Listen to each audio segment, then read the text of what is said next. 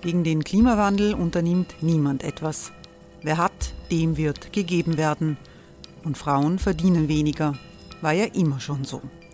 Man ärgert sich und macht weiter. Was aber, wenn nicht? Wir haben eine Idee. Die Falter Arena macht die Bühne frei für Menschen und Projekte, die das Land verändern. Mein Name ist Eva Konzett. Ich leite das Politikressort im Falter.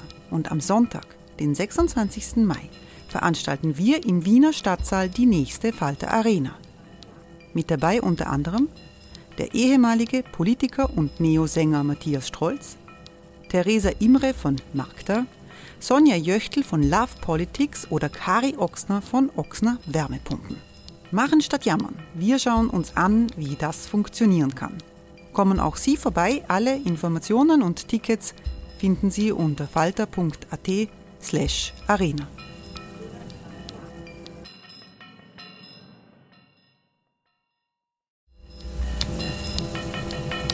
Falter-Podcasts werden durch Werbung unterstützt. Das hilft bei der Finanzierung unseres journalistischen Angebots. Hereinspaziert durch unser Burgtor. Ob Burgherr, Ritterin, Stallbursche oder Gauklerin. Die Burg Liechtenstein in Maria Enzersdorf bei Wien lädt zu Erkundungen ein und weckt bei Groß und Klein die Abenteuerlust. Erbaut im Jahr 1130 ist die Burg bis heute zu 60 Prozent im Originalzustand erhalten. Waffenkammer, Turmzimmer und Ritterstube. Die Stammburg der Fürstenfamilie von und zu Liechtenstein bietet Einblicke in das Leben im Mittelalter. Besuchen Sie uns jetzt in der Erlebniswelt Burg Liechtenstein. Jeden Sonntag mit eigener Kinderführung. www.burglichtenstein.eu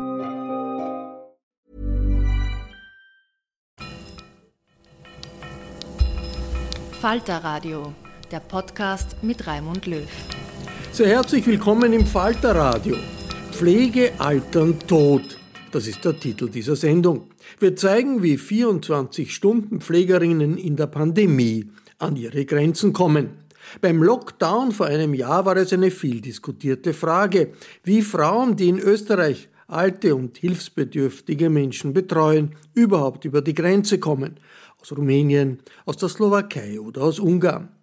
Wie könnten sie besser abgesichert werden? Wie wichtig wäre eine Anstellung für diese Berufsgruppe, die vorwiegend im Zwei-Wochen-Takt zwischen Österreich und Osteuropa hin und her pendelt?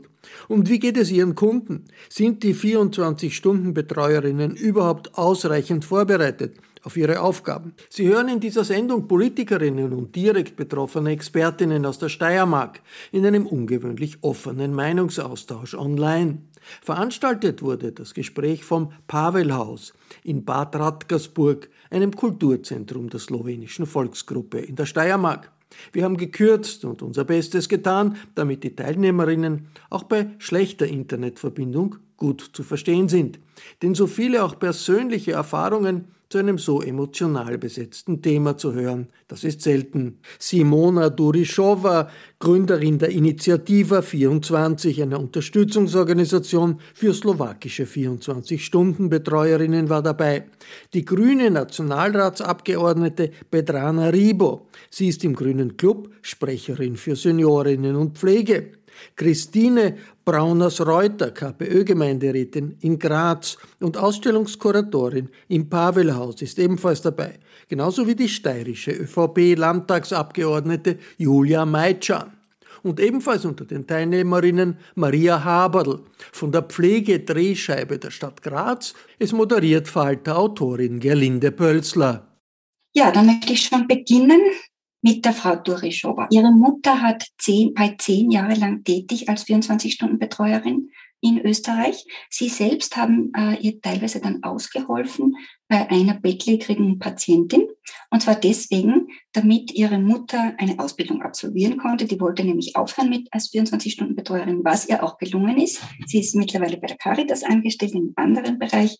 Und Frau Dorischauer, Sie haben sich später dann auch mit dem Thema beschäftigt, indem Sie an der Uni Graz eine Masterarbeit zur sozialen und rechtlichen Absicherung von 24-Stunden-Betreuerinnen geschrieben haben. Ihr Vater ist ja nach wie vor als Betreuer tätig. Können Sie uns einmal einen kurzen Einblick geben? Wie geht es denn den Betreuerinnen jetzt nach einem Jahr Corona mit unzähligen Lockdowns, schwierigsten Aus- und Einreisebestimmungen und einer, einer Verantwortung, die jetzt noch einmal gestiegen ist, weil sie teilweise über Wochen nicht abgegeben werden kann, weil man teilweise wochenlang nicht heimfahren könnte und weil nicht einmal kurze Auszeiten mehr in Frage gekommen sind. Die Betreuerinnen haben genauso oft nicht einmal das Haus verlassen können und es sind auch keine kurzen Familienbesuche gekommen. Sie haben quasi alles allein tragen müssen.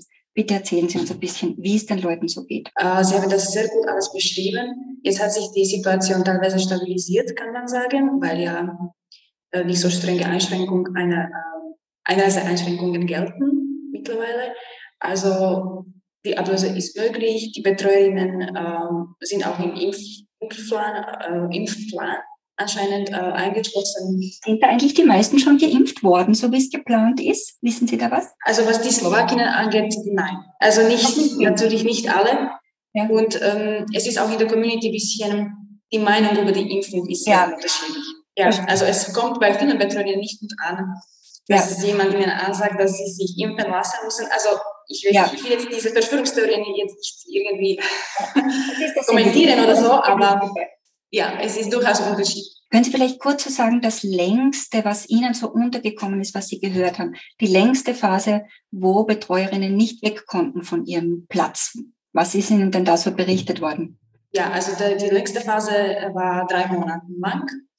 Das war in der ersten Corona-Welle, wann sie einfach in einem Stück ohne Pause äh, betreut haben. Äh, viele, das war vor allem bei rumänischen Betreuerinnen der Fall. Und ja, viele haben dann natürlich mit Burnouts und ja, Depressionen äh, kämpfen müssen oder waren konfrontiert, äh, weil ja, das waren vor allem Betreuerinnen, die um schwer, schwer kranke Menschen äh, äh, gekümmert haben, demenzkranke Patientinnen auch dabei. Also wir hatten solche Anfragen beziehungsweise Kolleginnen aus, aus Drept, ähm, wo sich viele Betreuerinnen dann beschwert haben und wollten einfach nach Hause, aber es war nicht möglich. Frau Braun ist heute, äh, Christine, du hast noch vor der Corona-Krise die Betreuerinnen interviewt für deine Abschlussarbeit auch und in Vorbereitung für die Ausstellung. Mir ist so in Erinnerung geblieben, dass du sehr plastisch geschildert hast, den Alltag dieser Frauen meistens, was man sich gar nicht so vorstellen kann, wie das ist, wenn man auf einmal in einem fremden Haushalt lebt. Man ist auf einmal total tief involviert in die Familie, mit ihren ganzen, eine fremde Familie, mit ihren gesamten Dynamiken. Man ist Tag und Nacht mit einer Person zusammen, die vielleicht schwer dement ist äh, und vielleicht in alten Kriegserinnerungen gefangen ist und die immer wieder ähm, durchleben muss. Kannst du das ein bisschen so schildern? Ja, schwer ist das vor allen Dingen Betreuerinnen, die ganz neu in dem Beruf sind, denn das ist ein Problem, ähm, was die Betreuerinnen auch mir immer wieder genannt haben. Sie hätten eigentlich viel, ähm, sie hätten sehr, sehr gern eine viel bessere Ausbildung und auch ähm, zwischendurch immer wieder Supervisionen, äh, wo sie sich austauschen können. Denn ähm, die Ausbildung besteht meistens nur aus einem kurzen Sprachkurs und dann werden sie quasi über die Agenturen sofort vermittelt. Das heißt, die, die jetzt ganz neu sind, die wissen oft überhaupt nicht, was sie da erwartet. Eigentlich dürfen Leute mit, äh, die so schwer dement sind, auch überhaupt nicht von diesen Betreuerinnen betreut werden, weil das wäre dann wieder Pflege und das Gesetz macht da eigentlich Unterschiede. Da bräuchte bräuchte man wirklich diplomierte Krankenpflegerinnen. Ähm, nichtsdestotrotz machen das viele ähm, sehr gut, also auch mit dementen Personen können sich da ziemlich gut darauf einstellen. Ähm, es gibt auch pensionierte Krankenschwestern unter äh, den Betreuerinnen. Wir beide waren ja zusammen bei einer ehemaligen Krankenschwester, ähm, die jetzt äh, diese Betreuungsarbeit macht. Das ist natürlich dann echt toll, wenn wir die Betreuten, wenn äh, das zusammenkommt. Die äh, Betreuerinnen tauschen sich auch aus, also wenn sie sich persönlich treffen, was meistens bisschen schwer ist, dann über Facebook. Und sie legen sich dann schon so eine gewisse Professionalität zu. Also die, die das länger machen, haben mir alle gesagt, ganz wichtig ist für sie dieser Ort, an den sie da kommen, das ist nicht ihr Zuhause. Sie verändern da auch nichts. Sie stellen sich völlig ein auf das, wie der Haushalt dort läuft. Sie bringen auch keine persönlichen Dinge mit, außer vielleicht für ihren, ihr Nachtkästchen äh, ein kleines Foto von dem Mann oder den Kindern. Aber das ist auch wirklich schon alles. Sie versuchen wirklich das als Arbeitsort zu sehen und, und nicht als Ort, wo sie so persönlich, familiär involviert sind, was aber, und das möchte ich betonen, nicht heißt, dass sie nicht herzlich sind gegenüber den Betreuten. Das äh, hat überhaupt nicht, ich glaube, das könnte auch jede Krankenpflegeperson sagen, dass das eine schließt das andere nicht aus, dass man sagt, das ist mein Job, nur man muss halt auch dann heimgehen können und sagen können, das interessiert mich jetzt gerade nicht. Und das geht natürlich nur dann, wenn Sie gute Ablöse haben, was halt in der Corona-Situation dann schwierig war. Frau Haberl, Pflegedrehscheibe, äh, können Sie so ein bisschen beschreiben, weswegen rufen denn die Leute bei Ihnen hauptsächlich an und welche Rolle spielt dabei die 24-Stunden-Betreuung? Also können sich auch Betreuerinnen bei Ihnen melden und tun Sie das auch? In der Pflegedrehscheibe der Stadt Graz, es rufen die Klienten selber an, es rufen Angehörige an, äh, Krankenhäuser, Sozialarbeiter, also jeder, der irgendwie eine Frage zu Pflege und Betreuung hat. Äh, die Pflegedrehscheibe ist ja ein, eine Beratungsstelle, eine trägerunabhängige, kostenlose Beratungsstelle und äh, zur 24-Stunden-Betreuung. Es rufen oft auch die Angehörigen an die Angehörigen erstens, wenn sie eine Frage haben, was es überhaupt an Möglichkeiten der Versorgung ihrer betreuungs- und pflegebedürftigen Eltern, Großeltern äh, gibt. Was es gibt, da gibt es entweder die Hauskrankenpflege oder wenn das eben nicht mehr ausreichend ist und die Möglichkeit besteht, eine 24-Stunden-Betreuung ähm, häuslich dort auch unterzubringen, äh, was es da gibt an Voraussetzungen und ja, die erkundigen sich einfach ähm, ja, über 24 Stunden Betreuung auch. Oft rufen dann halt auch die Angehörigen oder ja, beteiligte Personen an, wenn es Probleme gibt. Äh, und Probleme gibt's halt, das ist halt leider unsere Erfahrung. Wir erfahren dann, ähm, wenn es wo nicht klappt. Ich weiß, es klappt sehr häufig, Gott sei Dank. Und wir haben Gott sei Dank gute 24-Stunden-Betreuer äh, in der Steiermark. Aber wir merken halt, wo es nicht klappt, dort kommt es dann zu Beschwerden, dort werden wir dann involviert und dann machen wir die Hausbesuche. Und was wir dann sehen, ist, äh, wenn die 24-Stunden-Betreuerinnen überfordert sind, im Sinne, dass sie ihre Kompetenzen überschreiten, natürlich, wenn schon Pflege getätigt wird, wo ja, wo sie einfach die Grenzen überschreiten, wo längst schon Pflege an, weil ihnen nichts anderes übrig bleibt. Genau.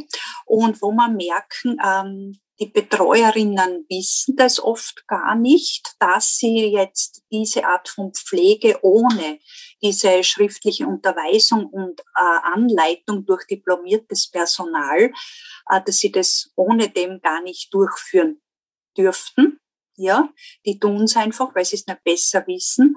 Und wir, wir fordern halt wirklich vehement, dass wirklich eine Qualitätssicherung durchgeführt werden muss und zwar schon vorab, wenn eine Betreuerin kommen soll, dass äh, geschaut wird durch diplomiertes Personal, welchen Pflege- und Betreuungsbedarf hat derjenige, der Betreute und äh, welche Personen sind dann geeignet. Und in weiterer Folge ist diese Qualitätsmanagerin die Ansprechperson für die Fragen, und wenn sich der Zustand verschlechtert, weiß die Betro Personenbetreuerin, dass sie dort sich melden muss. Gell? Weil die wissen auch oft nicht, dass sie bei Problemen zum Beispiel ja, die Agentur oder den Hausarzt oder wen anrufen müssen. Es sollte ja so sein, dass eine Notfallnummer bereit liegt, ist aber nicht immer so. Das sind halt unsere Erfahrungen. Gell? Mhm. Und ja, wir merken halt dann wirklich so oft, dass zu massiven Pflegeschäden kommt, ähm, wo die betreuten Personen wirklich Schmerzen erleiden und ja, wo es wirklich zu Pflegeschäden, zu massivsten Hautschäden kommt, mhm. wo wir dann wirklich akut handeln müssen. Das heißt, äh, es fehlt aber momentan quasi so ein bisschen eine organisatorische Struktur, die eben den Leuten hilft. Zu dem Zeitpunkt, wenn sie überlegen, die Angehörigen, soll, brauchen wir nur mobile Pflege, Hauskrankenpflege, soll die, der Angehörige ins Heim kommen oder 24 Stunden Betreuung. Mhm. Wahrscheinlich einfach jeder irgendwie und es muss meistens sehr schnell gehen, vermutlich. So ist es, genau. Es gibt ja ein paar Möglichkeiten, aber es muss äh, sehr schnell gehen.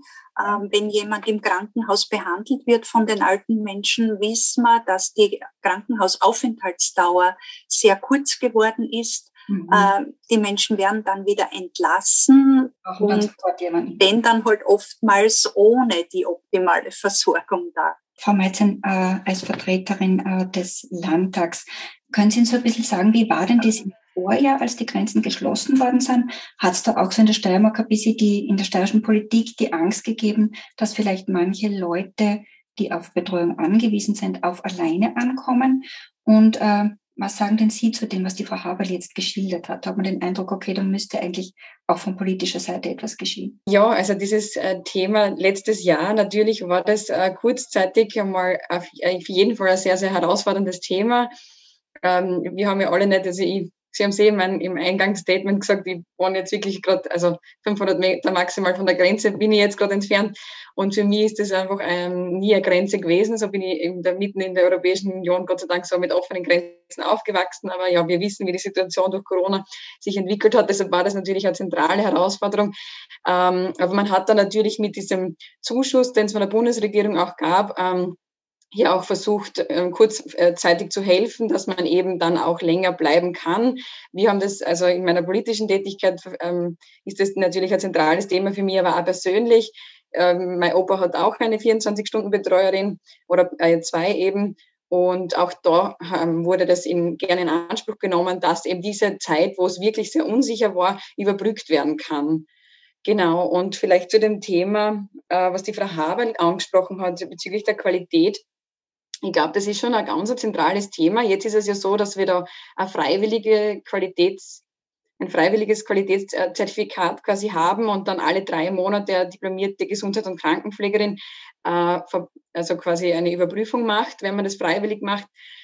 Ziel wäre aber da schon, dass man sagt, ähm, man hätte diese verpflichtende Qualitätszertifizierung für die Agenturen, aber auch im Qualitätsmanagement von den Betreuerinnen und Betreuern äh, hin, äh, von der Ausbildung her natürlich, dass man sagt, okay, ähm, zentral, also steuern, was ist die Ausbildung, was ist die notwendige, aber eben, wie gesagt, das Ziel wirklich da in die, die Qualität im Fokus zu haben, auf jeden Fall.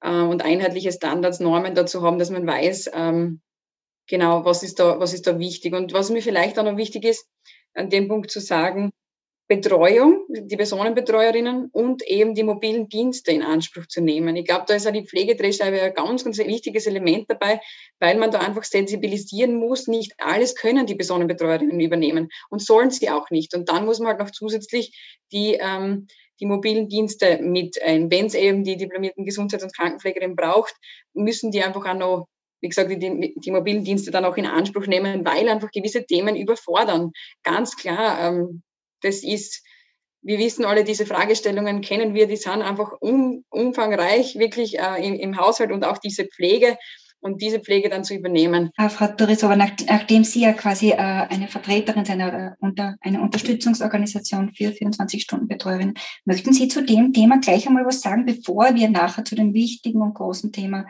der Bezahlung und der sozialrechtlichen Absicherung kommen. Aber zu dem, was die Frau Haber jetzt angesprochen hat, äh, quasi Überforderung teilweise, dass die Betreuerinnen ja teilweise auch gar nicht wissen, was auf sie zukommt.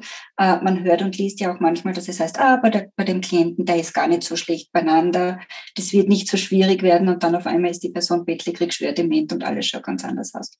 Wie erleben Sie das? Erstens, als größte Problem, was ich sehe, ist eigentlich, dass es keine klare Abgrenzung zwischen Betreuung und Pflege gibt. Mhm. Und äh, die Betreuerinnen werden gar nicht darauf vorbereitet, dass sie, wenn sie in eine Familie ankommen, dass sie da dann pflegen müssen. Also sie, oftmals ist es so, dass die Betreuerinnen von den Agenturen äh, nicht ganz transparente Informationen bekommen. Ja, weil die Agenturen spielen ziemlich eine zentrale Rolle jetzt in der 24-Stunden-Betreuung. Sie organisieren das Ganze, ja. Und jetzt, äh, es ist eigentlich die Aufgabe der Agentur, die Betreuerinnen ordentlich aufzuklären, was ihre Tätigkeit ist. Und äh, wie auch Frau Habel richtig jetzt äh, angemerkt hat, dass die Betreuerinnen ohne Delegation Pflegetätigkeiten nicht ausüben dürfen. Äh, sie wissen das nicht oftmals. Äh, sie als Einzelne werden dann aber bestraft, wenn sie diese Delegation nicht haben. Die Strafe bewegt sich in Höhe von 3000 Euro. Ja? Und ähm, das heißt, die Betreuerinnen tragen trotzdem die sämtliche rechtliche Verantwortung für den Gesundheitszustand der Patientinnen, sind dafür aber nicht ausgebildet für die pflegerischen Tätigkeiten. Also das ist ein bisschen so auf, auf den Kopf gestellt. Äh, deswegen, äh, wir finden, dass ein, ein, ein freiwilliges Zertifizierungsprogramm für Agenturen nicht ausreicht. Also einfach, es darf kein freies Gewerbe sein in beiden Bereichen, sowohl in der 24-Stunden-Betreuung als auch in der Vermittlung. Bis jetzt ist es ein freies Gewerbe, das heißt, es ist an keine Befähigungsnachweise gebundenes Gewerbe. Was würden Sie sich denn da wünschen? Was wäre denn, äh, was sollten für Befähigungsnachweise vorliegen für die 24-Stunden-Betreuerinnen selber? Wenn wir die, über die Agentur nachher reden, aber über die Betreuungspersonen selbst. Musste irgendwie abgestuft werden und äh, für, also es, es gibt ja Pflegestufen und äh, es, also die Betreuungsfamilien kriegen Geld auf Pflegestufe 3. Und das ist, das ist schon gewisse Beeinträchtigung. Diese Menschen haben schon gewisse Beeinträchtigungen. Und äh, also da muss man automatisch mit der Pflege damit rechnen. Und äh, die Pflege ist auch ein sehr dynamisches Prozess. Der Gesundheitszustand kann sich jederzeit ändern. Und deswegen sagen wir, bessere Ausbildung für die Betreuerinnen, weil einfach diese, diese, Zertifik diese Kurse, die in Heimatländern absolviert werden, sind nicht ausreichend. Mhm. Und man kann auch die Qualität nicht mit nachprüfen. Also das musste irgendwie von Österreich aus organisiert werden in den einzelnen Herkunftsländern. Und was würden Sie denn sagen, bis zu welcher Pflegestufe ist, sind denn 24-Stunden-Betreuerinnen, die jetzt nicht ausgebildete Krankenschwestern sind, äh, quasi an der richtigen Stelle und ab wann sollte dann diplomiertes Personal zum Einsatz kommen? Also ich kann es jetzt nicht so genau sagen, das würde wahrscheinlich Frau Haber besser kennen, äh, erklären können, aber ich denke mir, also so Pflegestufe 6, 5, 6, 7, das sind schon einfach schwere Pflegefälle. Sie haben vorher gesagt, äh, ab und zu kommt es auch zu Strafen, die bis zu 3000 Euro äh, betragen können. Haben Sie das schon öfter gehört, dass es dazu wirklich... Ich habe es nicht gehört, aber es, es ist äh, gesetzlich gegeben. Also es steht auf der Webseite WKO. Wenn Kontrolle kommt und es, es wird nachgeprüft, dann einfach, äh, wenn diese Delegation nicht vorliegt, äh, kann die Betreuung bestraft werden, natürlich. Ohne dass sie darüber informiert wurde von der Agentur. Wie tun denn die Betreuerinnen jetzt momentan so, wenn sie sehen, der Gesundheitszustand äh, der Patientin, des Patienten, des Klienten verschlechtert sich sehr stark? Haben Sie überhaupt die Möglichkeit, wissen Sie überhaupt, wo Sie sich hinwenden könnten oder tun Sie einfach irgendwie weiter, weil Sie gar nicht anders wissen? Es gibt äh, ziemlich äh, schlimme Fälle, wo die Betreuerinnen starke Sprachbarriere haben. Ihre nächste Ansprechperson wäre die Familienangehörigen, Kinder oder wer halt in der Familie ist, äh, erreichbar. Wenn sie jetzt keine Kontaktperson hat, die Agentur als nächste Ansprechperson oder Ansprechpartner, und wenn auch das nicht klappt und sozusagen die äh, Pflegerin an sich alleine gestellt ist, müsste sie sich selbst mit den Ärztinnen, also mit dem Hausarzt verbinden und einfach den Gesundheitszustand kommunizieren können. Aber das ist in vielen Fällen problematisch, weil sie ja Sprachbarriere haben und oftmals auch das Fachwissen fehlt, weil sie ja das, okay, sie können vielleicht beschreiben, was der Zustand ist, aber ja, manchmal verstehen sie vielleicht die Zusammenhänge nicht ganz, weil das Fachwissen There's never been a faster or easier way to start your weight loss journey than with PlushCare. PlushCare accepts most insurance plans and gives you online access to board-certified physicians who can prescribe FDA-approved weight loss medications like Wigovi and Zepbound for those who qualify. Take charge of your health and speak with a board-certified physician about a weight loss plan that's right for you. Get started today at plushcare.com slash weight loss. That's plushcare.com slash weight loss. plushcare.com slash weight loss. Frau Ribo, die nächste Frage wird an Sie gehen äh, als Parlamentarierin. Äh, Sozialminister Rudolf Anschober bereitet eine große Pflegereform vor und da ist vor ein paar Wochen der Bericht der Taskforce vorgestellt worden. Äh, der Minister hat gesagt, eines der zentralen Ziele ist, die Pflege zu Hause durchaus zu ermöglichen, besser zu organisieren und äh, bei den 24-Stunden-Kräften soll es sehr rasche Verbesserungen geben. Sie haben sich darüber gefreut, dass neue Beratungsstellen kommen sollen in Wien, in Graz und in Linz. Gibt es da schon einen konkreten Zeitpunkt? Zeitpunkt, wann die kommen sollen? Ja, es äh, wurden eben jetzt schon äh, ganz viele Themen angesprochen, aber ich bleibe jetzt einmal auf der Bundesebene und versuche ja. halt aus diesem Bereich äh, den Input zu liefern. Die Beratungsstellen, die kommen äh, werden, äh, die werden aller Voraussicht äh, noch im diesem Halbjahr, also 2021 kommen. Es ist auch immer der Wunsch der diversen Organisationen, also wo sich eben die Betreuerinnen zusammen äh, tun. Also ich habe zum Beispiel sehr ähm, guten Kontakt zur, äh, zu Trept, also die Simona wird das wahrscheinlich kennen. Mit der Flavia Matawe bin ich im, im äh, guten Austausch. Und es war immer auch eine Forderung von den 24-Stunden-Betreuerinnen, dass eben diese Anlaufstellen österreichweit äh, installiert werden. Es ist so, es gab ein super äh, Vorzeigeprojekt in Oberösterreich, in Linz in Oberösterreich, äh, in Zusammenarbeit mit, äh, mit der Volkshilfe, Cura Fair heißt es. Und jetzt ist eben äh, auch der Beschluss bzw. die finanzielle äh, Zusicherung vom Bund gekommen, dass weitere zwei Pilotprojekte unterstützt werden. Einmal in der Steiermark, in Graz und einmal eben in Wien.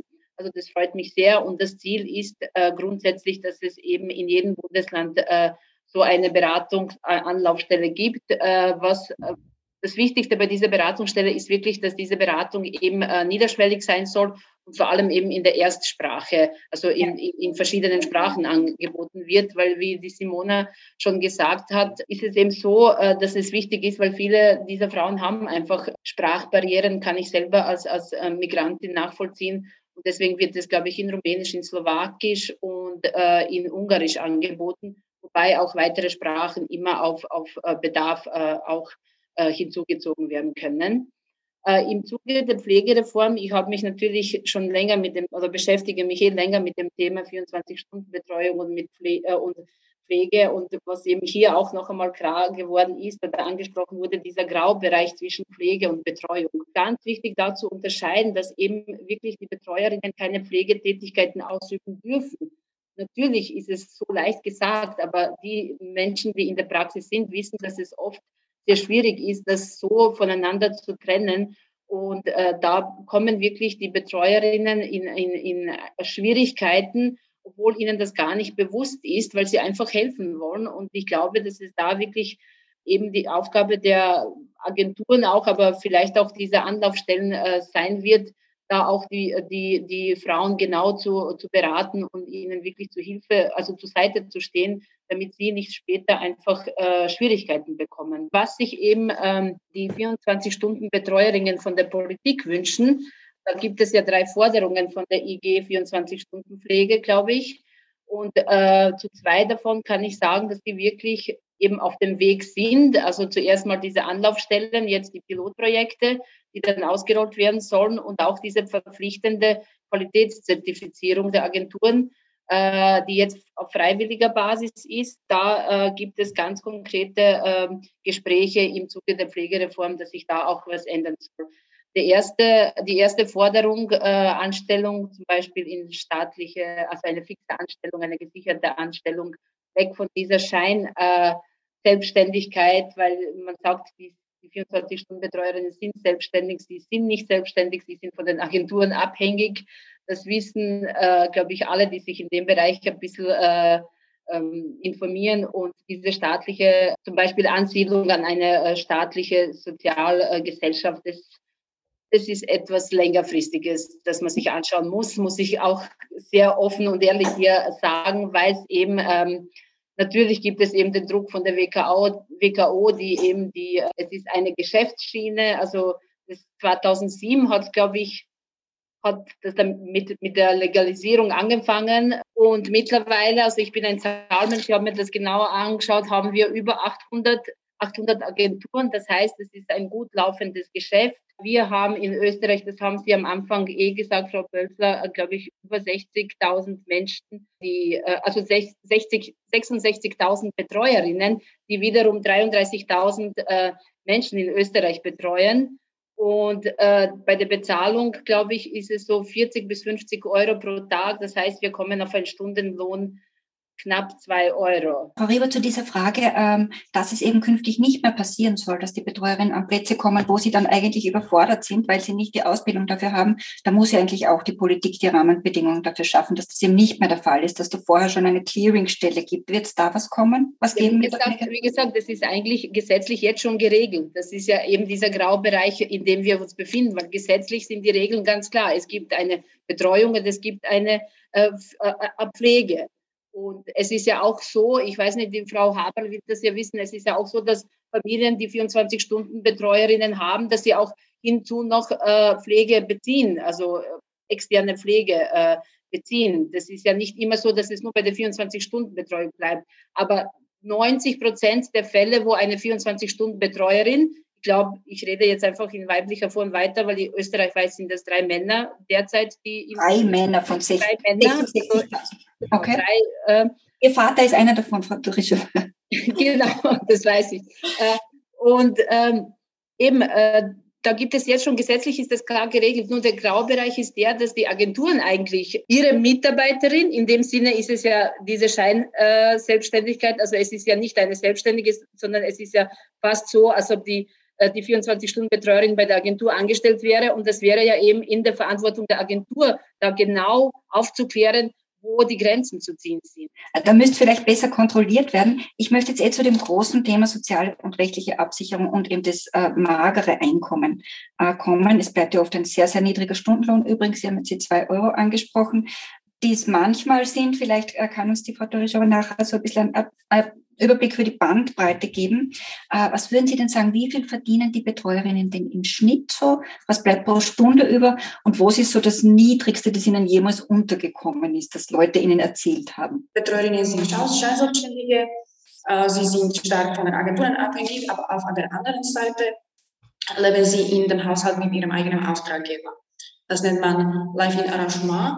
Und das heißt, dass die Betreuerinnen nicht über ihre Arbeitszeit, Arbeitsort und die Arbeitsabläufe entscheiden können, weil sie an die Pflegebedürfnisse der zu betreuenden Person stark fixiert sind und genau 24 Stunden am Tag zur Verfügung stellen müssen.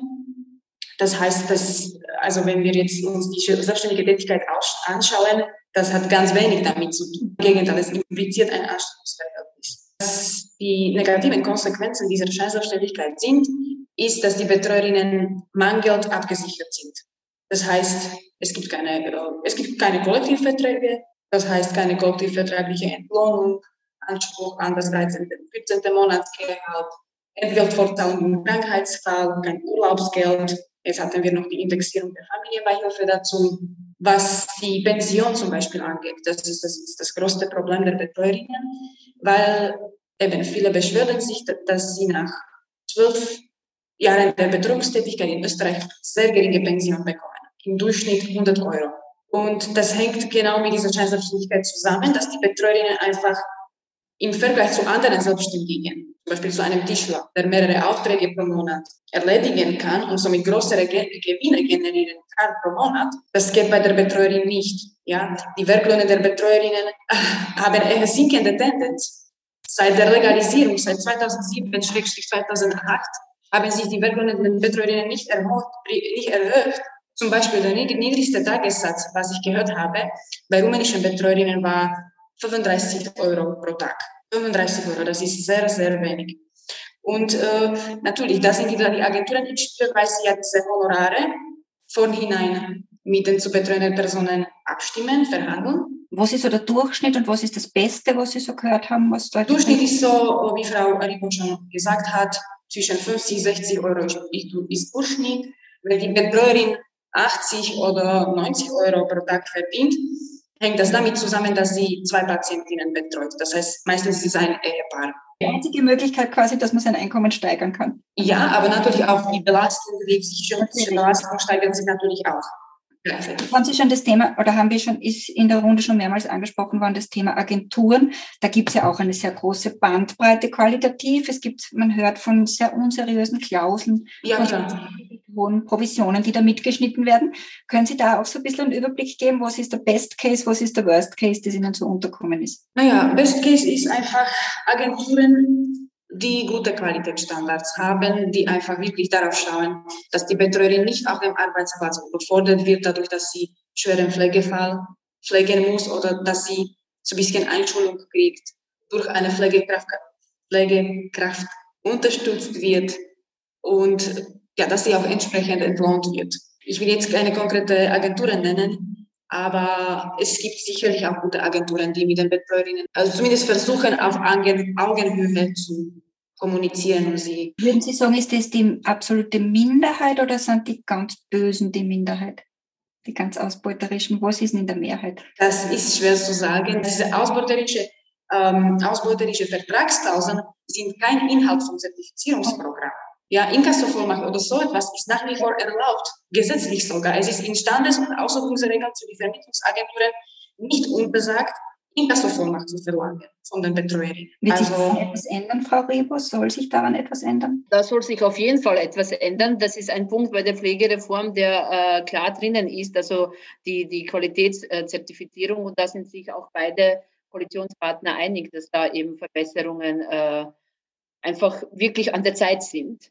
Und da sollen auch dann solche Klauseln, wie es die Frau äh, Dorischauer angesprochen hat, enthalten sein. Im Detail kann ich das jetzt nicht sagen, aber zum Beispiel diese Inkasso-Klausel ist uns mehrmals, mehrmals rückgemeldet worden, dass das eben ein Problem da ist. Also ich kann jetzt nicht äh, zum, zum äh, Prozess sagen, aber ich weiß, dass es wirklich ein Punkt oder ich, ich bin ja Teil davon, es ist ein Punkt äh, in der Pflegereform, den man sich wirklich genau anschauen wird. Simone Derischauer, äh, mit, den, mit den Provisionen, die, die so verlangt werden, was ist Ihnen da so alles untergekommen? Was, was ist noch im, für Sie im Rahmen an Provision und was, wo würden Sie sagen, das ist total ausbeuterisch? Es war ziemlich interessant, weil diese Vermittlungsagenturen von Betreuerinnen verlangen sie ein einmaliges Registrierungsgebühr oder Einschreibung, eine einmalige Einschreibungsgebühr und dann äh, so Pauschalgebühren, die man entweder pro Quartal zahlt oder jedes Monat.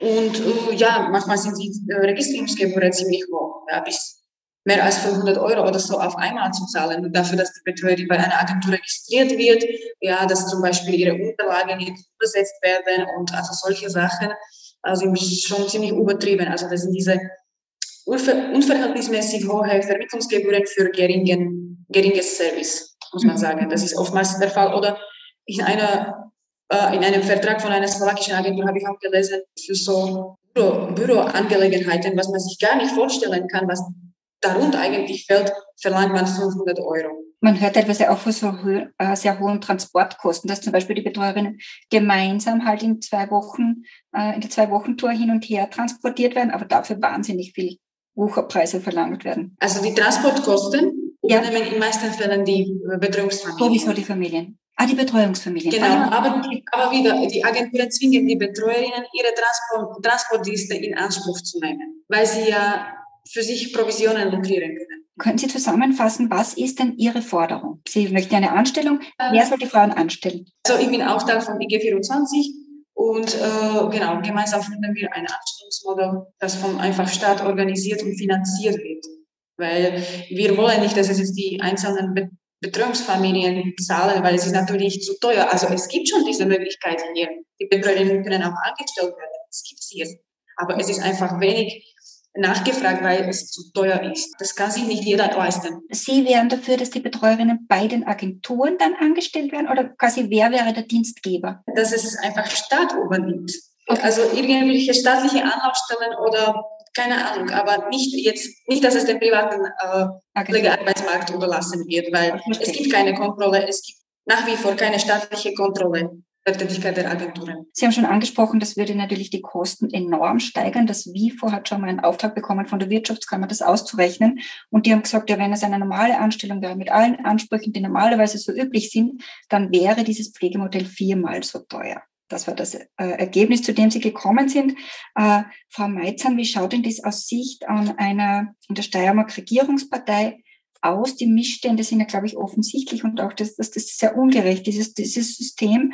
Aber wäre das leistbar? Wäre das ähm, vorstellbar für Sie? Jetzt muss man natürlich sagen, speziell in der Steiermark sind sehr viele Leute auch in Heimen untergebracht, auch eine sehr teure Form der Unterbringung. Man redet seit Jahren davon, dass man die Pflege zu Hause, die Betreuung zu Hause ausbauen möchte mit mobilen Diensten und so weiter. Wäre dieses Anstellungsmodell für Sie vorstellbar? Ja, das muss man sich natürlich ganz konkret anschauen. Aber das jetzt wirklich zu verstaatlichen, also wir wissen, was die Pflege, wie wir eh schon angesprochen haben, ist, unser Ziel ist natürlich immer mobil vor stationär, weil natürlich wir wissen, dass gerade der stationäre Bereich irrsinnige Kosten verursacht. Ähm, und das jetzt zu verstaatlichen, also kann ich mir jetzt mit dem Punkt jetzt nicht vorstellen, an dem Punkt, aber ich glaube, die, meine Kollegin aus dem Nationalrat hat es eh schon angesprochen, äh, was jetzt die Ziele gerade sind in der Taskforce Pflege, die jetzt wirklich konkret umgesetzt werden und wo man versucht, Verbesserungsvorschläge einzubringen. Genau, und hier dann wirklich das jetzt so zu verbessern. Okay. Aber es geht natürlich auch immer um bei den Familien. Wir haben ja, wir wissen, sechs Prozent ähm, der, der Pflegegeldbezieherinnen und Bezieher werden eben ähm, von, von Pflegerinnen ähm, beziehungsweise von Personenbetreuerinnen eben betreut. Und das muss ja natürlich auch jemand finanzieren. Und der, der Staat ähm, hat jetzt hat hier schon einen, einen enormen Zuschuss. Also da fließen monatlich, ich kann jetzt die Zahl, habe jetzt nicht schnell da, aber das sind ja Millionen, die abfließen für Pflegegeld und so weiter, ähm, das natürlich absolut wichtig ist, weil, weil wir es einfach brauchen. Ähm, aber das jetzt auch für die Familien ähm, quasi jetzt so umzuwälzen, wie wir gesehen haben, viermal so hoch. Ähm, wir brauchen nur die Realität anschauen der, der Pensionen in unserem, ja, also wenn ich nur an die Pension meiner Oma zum Beispiel denke, da ist jetzt, das wäre, da wäre dieses jetzige System mit den Pflegerinnen, wenn es die Pflegestufen und so weiter nicht gibt, äh, schon nicht finanzierbar, ähm, wenn nicht die Kinder wirklich alle einspringen. Ähm, und, und das jetzt viermal so hoch zu machen, ich muss ehrlich sagen, ich kann mir das nicht vorstellen, jetzt persönlich nicht vorstellen, dass das dann wirklich finanzierbar wäre. Aber die Alternative ist, dass weiterhin die Ausbeutung der Personenbetreuerinnen bestehen bleibt. Ausbeutung, das ist für mich so schwierig. Ich kann es wieder nur aus der persönlichen Perspektive sagen. Äh, bei uns ist, ist sie wirklich, äh, unsere, also beziehungsweise beide Pflegerinnen wirklich sehr involviert in die Familie. Wir schauen, dass ihr gut geht. Ähm, wir schauen, ähm, dass jetzt, die, also zum Beispiel wurde jetzt Pflegegeld erhöht, äh, weil natürlich auch, wie, wie es die Frau äh, Simona schon angesprochen hat, das ist natürlich ein dynamischer Prozess und, und dementsprechend dann auch zu erhöhen, ähm, wenn, wenn dann der Bedarf da ist und die mobile Pflege, wie ich es auch schon angesprochen habe, dann zu ergänzen. Also das wird immer ein Thema bleiben und wir müssen echt schauen, dass ähm, eben, wie es meine Kollegin aus dem Nationalrat schon angesprochen hat, dass man die, die Rahmenbedingungen hier verbessert, eben mit zum Beispiel beim Qualitätszertifikat. Aber wie gesagt, ähm, also auf der Seite der, der Personenbetreuerinnen mit der, mit der Ausbildung ähm, im eigenen Land, beziehungsweise auch mit der Aufklärung, die wir angesprochen haben. Aber auf der anderen Seite natürlich auch die Kontrollen der Agenturen, also wirklich die Agenturen hier auch in die Pflicht zu nehmen, weil allein da, da fließt schon viel ab, wie wir wissen, mhm. dass für die Pflegerinnen übrig bleiben könnte. Frau Ribo, wie sehen denn Sie das? Sie haben vorher schon gesagt, also das ist das am längstfristigen Projekt, weil Sie natürlich auch vor den finanziellen Problemen stehen. Ich sehe das schon, dass es eine ausbeuterische Tätigkeit ist, im Sinne von, dass äh, wir uns das viel zu leicht machen äh, und sagen, ja, äh, wir holen uns jetzt einfach diese Frauen aus dem Ostblock zum Teil oder aus Rumänien und sie arbeiten für einen Hungerlohn äh, hier bei uns und betreuen unsere äh, Älteren oder unsere Lieben. Also ich sehe schon, dass da auf jeden Fall äh, Luft nach oben wäre. Auch wenn sie jetzt, äh, also das erschreckt mich jetzt gar nicht, die sind viermal so teuer. Weil wenn ich mir denke, auf der anderen Seite, was es für Gewinne auch für diese Agenturen gibt, also das ist ja nicht umsonst, ist diese Branche so in die Höhe geschossen. Also wenn es nicht äh, einen, einen äh, also ich bin Betriebswirtin von meiner Ausbildung her und ich kann mir das sehr gut ausrechnen. Und ich glaube, können wir uns alle, dass da doch etwas zu holen ist, weil wie gesagt, sonst hätte man nicht so viele Agenturen, die wir jetzt haben.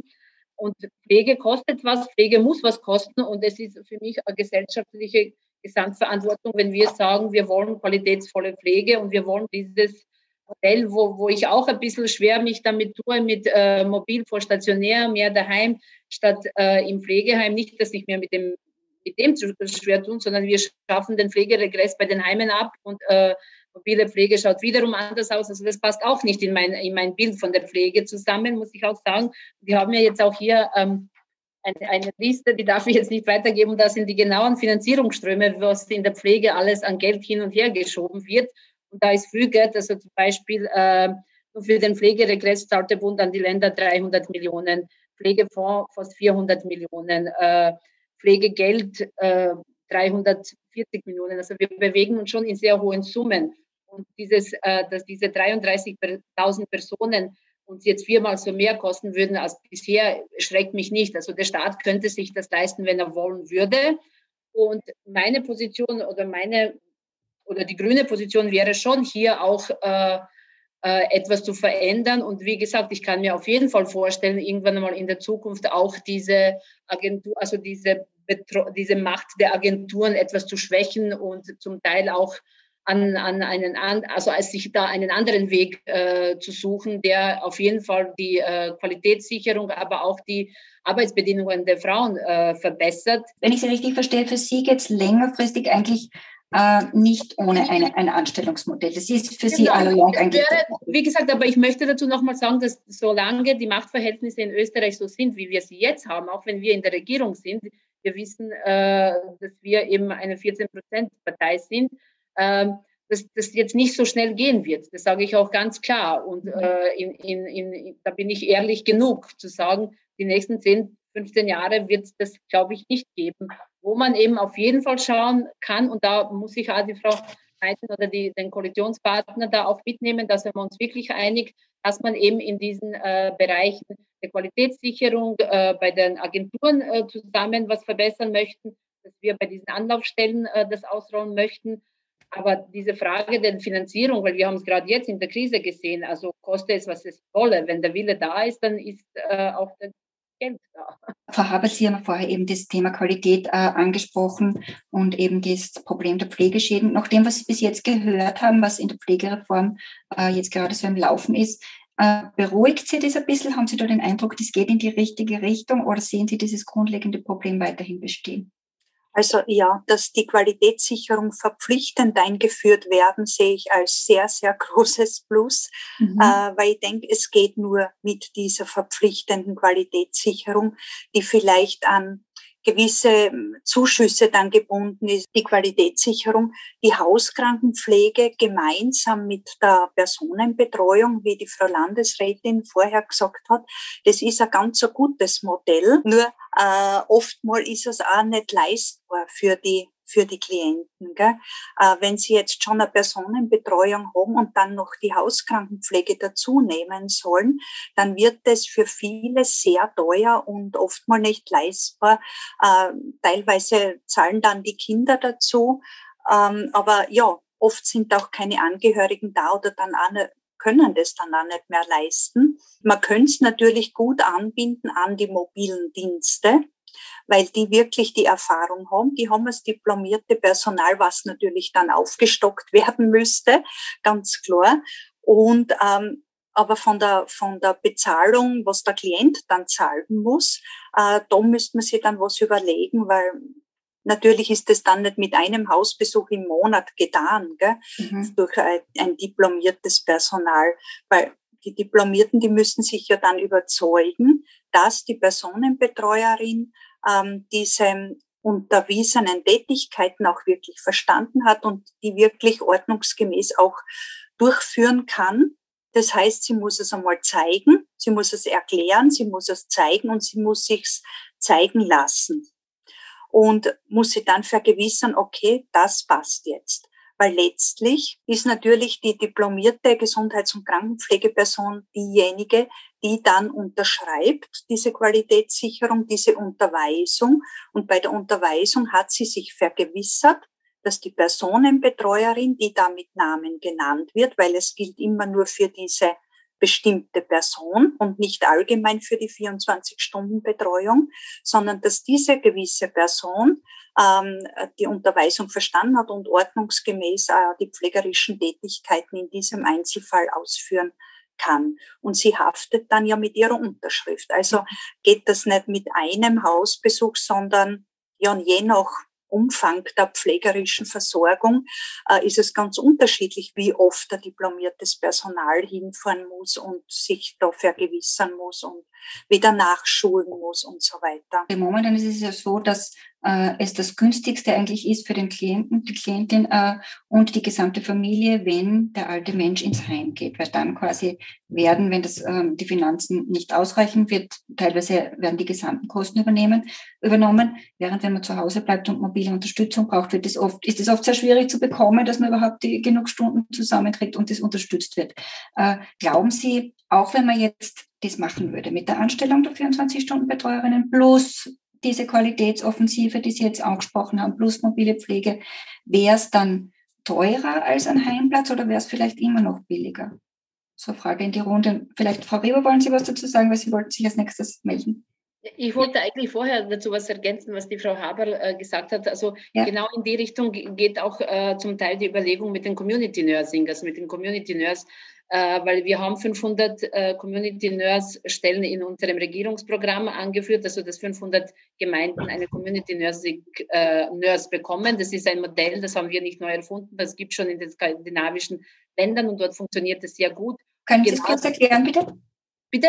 Können Sie kurz erklären, was diese Community ja, es ist unterschiedlich. Also Community Nurse in den Nord oder in den skandinavischen Ländern, das ist eine Person, bei der eben alle Fäden zusammenlaufen. Ein bisschen so ähnlich wie die Pflegedrehscheibe, nur eben in einer Person, äh, wo äh, sie präventiv eben Hausbesuche macht.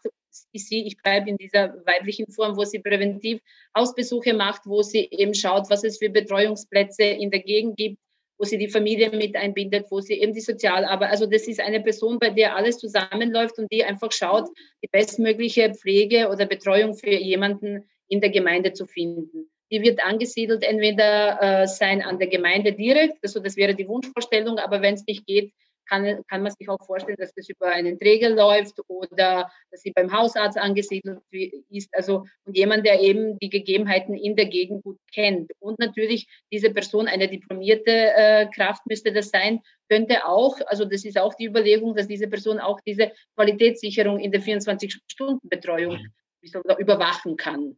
Also das ist eben, und äh, das Pilotprojekt dazu wird auch heuer wahrscheinlich noch kommen. Es wird in einigen äh, Regionen, werden wir damit anfangen. Und der Wunsch ist, dass es wirklich auf 500 Gemeinden bis, bis 2024 ausgerollt wird. Und aufgrund dieses Erfolges in den skandinavischen Ländern ist es etwas, was man sich sehr gut eben auch vor allem im ländlichen Bereich auch in Österreich vorstellen kann. Das war eine Online-Diskussion über die Situation der 24-Stunden-Betreuerinnen in Österreich im Pavelhaus, die von Gerlinde Pölsler moderiert wurde. Das Pavelhaus ist ein Kulturzentrum der slowenischen Volksgruppe in der Steiermark. Bis zum 1. April gibt es dort noch eine Ausstellung Hilfslinien, Linie Pomoci zum Thema der 24-Stunden-Betreuerinnen. Ich verabschiede mich von allen, die uns auf UKW hören, im Freirad Tirol und auf Radio Agora in Kärnten. Über Defizite im Sozialbereich berichtet der Falter regelmäßig, genau genommen jede Woche. Ein Abonnement des Falter können Sie im Internet bestellen über die Adresse abo.falter.at. Ursula Winterauer hat die Signation gestaltet, Anna Goldenberg betreut die Technik. Ich verabschiede mich bis zur nächsten Folge.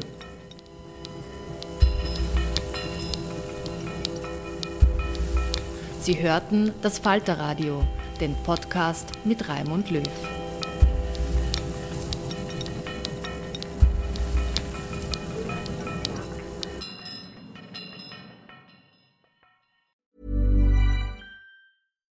Hi, I'm Daniel, founder of Pretty Litter. Cats and cat owners deserve better than any old-fashioned litter. That's why I teamed up with scientists and veterinarians to create Pretty Litter. Its innovative crystal formula has superior odor control and weighs up to 80% less than clay litter.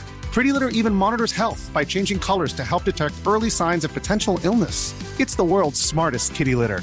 Go to prettylitter.com and use code ACAST for 20% off your first order and a free cat toy. Terms and conditions apply. See site for details. Imagine the softest sheets you've ever felt. Now imagine them getting even softer over time. That's what you'll feel with Bowl and Branch's organic cotton sheets. In a recent customer survey, 96% replied that Bowl and Branch sheets get softer with every wash. Start getting your best night's sleep in these sheets that get softer and softer for years to come. Try their sheets with a 30-night guarantee. Plus, get 15% off your first order at bowlandbranch.com. Code BUTTERY. Exclusions apply. See site for details.